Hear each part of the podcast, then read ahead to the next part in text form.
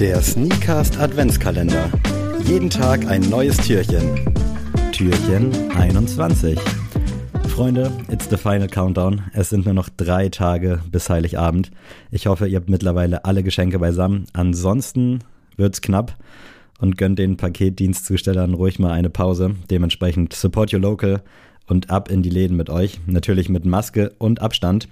Und heute am 21. Dezember soll es mal wieder historisch werden, nachdem wir euch schon diverse deutsche Retailer vorgestellt haben. Leider konnten hier nicht alle Platz finden, aber nächstes Jahr ist auch noch ein Jahr. Und heute möchten wir international werden und wollen euch so ein bisschen die Geschichte von Kiff näher bringen. Für viele, glaube ich, so der Store, wenn es um Ästhetik und einfach um ja, ich nenne es mal einfach pure Eleganz geht. Kiff wurde nämlich im Jahre 2011 gegründet von Ronnie Feig. Sein bürgerlicher Name war übrigens Aaron Feig. Dementsprechend finde ich Ronnie eigentlich eine ganz coole Abkürzung. Geboren wurde der gute Mann im Jahre 1982 in Queens und seine Sneaker- bzw. Modeaffinität begann schon in jungen Jahren, denn mit zwölf hat er bei seinem Onkel Schrägstrich Cousin, da scheiden sich so ein bisschen die Quellen, im ja, Sneaker Store David Z gearbeitet, David Z. Das war ein relativ großes, krasses Ding. Und sein Onkel hat ihm da eben einen Job angeboten, zunächst als Lagerist. Da hat er sich dann ganz schnell äh, in die Verkäuferriege hochgearbeitet und war dann zuletzt auch Chefeinkäufer, weil er damals schon ein gutes Gespür für Trends hatte und äh, dementsprechend war das wahrscheinlich auch ein Win-Win für beide Parteien. Und im Jahr 2011 hat sich Kiff dann quasi von David Z gelöst. Ich weiß leider nicht, wie man es richtig ausspricht. Eigentlich müsste ich das wahrscheinlich kennen oder sollte es kennen, aber entschuldigt das bitte. Im Jahre 2011 wurde dann eben Kiff gegründet äh, Kiff ist quasi eine, ja, was heißt, eine Abkürzung für Kiff and Kin, also Freunde und Familie, Verwandte und Freunde, so gut auf Deutsch übersetzt. Und das Ganze ging dann eben in Amerika los mit einem Store, der wunder, wunderschön ist. Also damals wurde da schon viel Wert auf Ästhetik gelegt. Und selbst bezeichnet hat man sich als Lifestyle-Marke also man hat eine Lifestyle-Marke gegründet, quasi unter Kiff, aber auch gleichzeitig einen Retailer, also einen Shop und hat Schuhe und Klamotten zum Verkauf angeboten. Die Stores wurden alle mit Hilfe von Ronnie Fikes Buddy Daniel Arsham gegründet, der, was heißt gegründet? Ähm, ja, wie sagt man? Gestaltet. Gestaltet ist das richtige Wort. Der mit seiner Snarkitecture Unternehmung äh, glaube ich, Maßstäbe gesetzt hat, was Architektur angeht. Und wenn ihr euch jetzt mal Bilder reinzieht von den ganzen einzelnen Kiff-Stores, dann seht ihr auch warum, weil die sind einfach unfassbar clean, wunderschön, krasse Details und wirklich einfach zu empfehlen. Ich hoffe, dass ich es irgendwann mal nach Amerika schaffe oder nach Paris, denn da hat im Laufe des Jahres endlich ein europäischer Kiff-Store aufgemacht. Und im Jahr 2015, das ist auch eine ganz lustige Geschichte, gab es dann Kif Trans. Das ist eine Cornflakes-Bar, die in jedem Shop ist. Und in Tokio gibt es, glaube ich, sogar einen eigenständigen Laden. Das kommt daher, dass äh, Ronnie als Kind keine Cornflakes essen durfte oder zumindest keine bekommen hat. Und er hatte damals schon den Traum, irgendwann mal so die erste Cornflakes-Bar aufzumachen. Und vier Jahre nach der Gründung von Kif hat er sich dann einfach dazu entschlossen, das zu machen.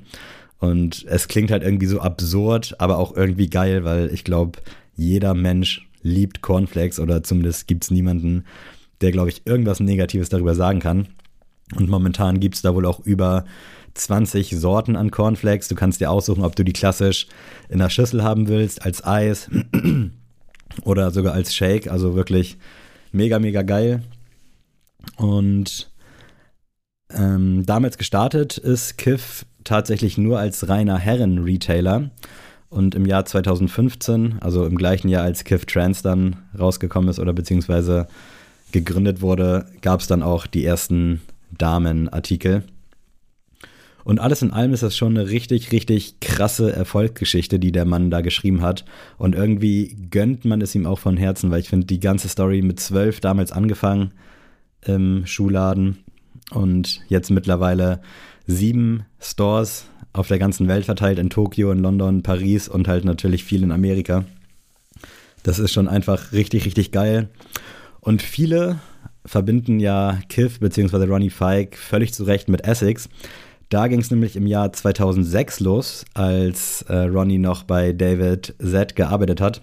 Da hat Essex ihn nämlich mal kontaktiert und gefragt, ob er nicht Bock auf eine Collab hätte. Und im Jahr 2007 kam dann das äh, 252er Pack raus, das 252 Pack, wie auch immer man es nennen will. Das war ein G-Lite 3 insgesamt drei Farbwege, kunterbunt und die waren jeweils auf 252 ähm, Schuhe ähm, limitiert.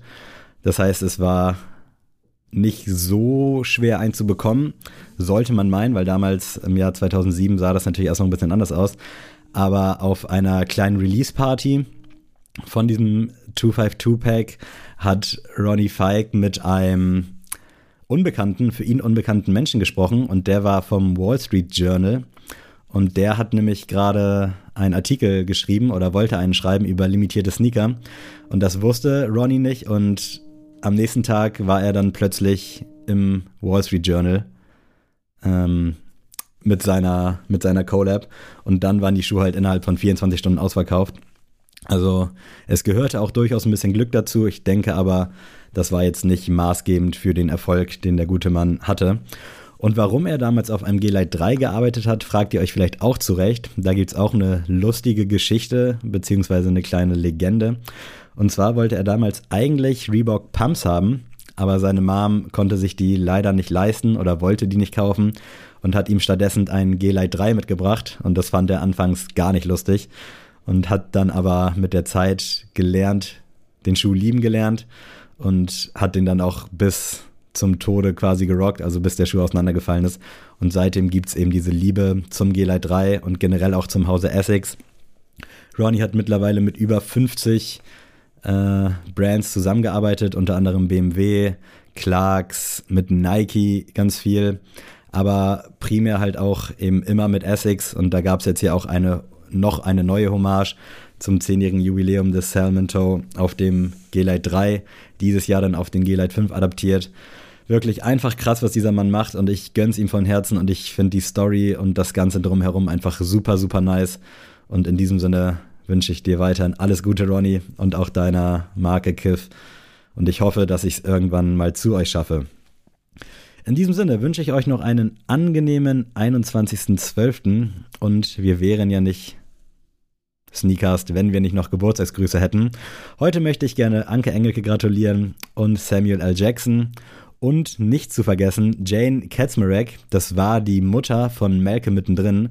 An dieser Stelle ganz viel Liebe auch an die Serie. Für die hatte ich immer so ein Liebs- oder Lasses-Feeling. Also manchmal fand ich die ultra geil, dann auch ultra nervig, weil ProSieben früher gefühlt den ganzen Tag Malcolm mittendrin ausgestrahlt hat. In diesem Sinne, macht's gut und wir hören uns wieder mal bald wieder. Adieu.